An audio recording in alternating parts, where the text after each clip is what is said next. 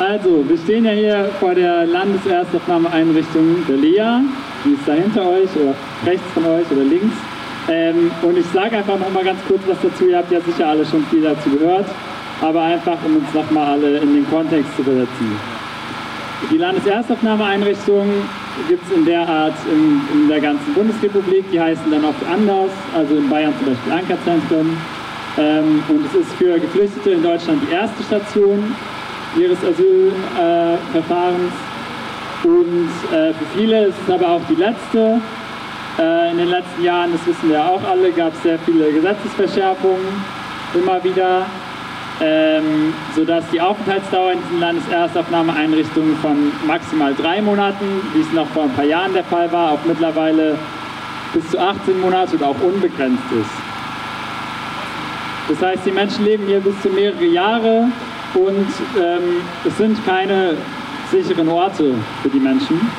Ähm, das zeigt zum Beispiel ein Rechtsgutachten, was wir in Auftrag gegeben haben, dass äh, die Hausordnung, die in diesen Einrichtungen gilt, dass sie massiv in die Grundrechte eingreift. Das heißt praktisch, es gibt Zimmerkontrollen, es gibt Ausweiskontrollen, es gibt Taschenkontrollen, die Zimmer sind nicht abschließbar, es gibt keine Kochmöglichkeit, es gibt eine ellenlange Liste an verbotenen Gegenständen, zum Beispiel Wasserkocher oder Teppiche. Ähm, und zusammengefasst kann man sagen, es ist keine Privatsphäre gegeben in diesen Lagern. Es sind Orte der Isola Isolation und der Ausgrenzung. Genau, dazu kann man vielleicht noch sagen, dass diese ähm, Kontrollen auch mit dem Argument der Sicherheit legitimiert werden. Das heißt, es ist nur zur eigenen Sicherheit der BewohnerInnen, dass sie quasi sich jeden Tag diesen äh, Zimmerkontrollen, Taschenkontrollen unterziehen sollen.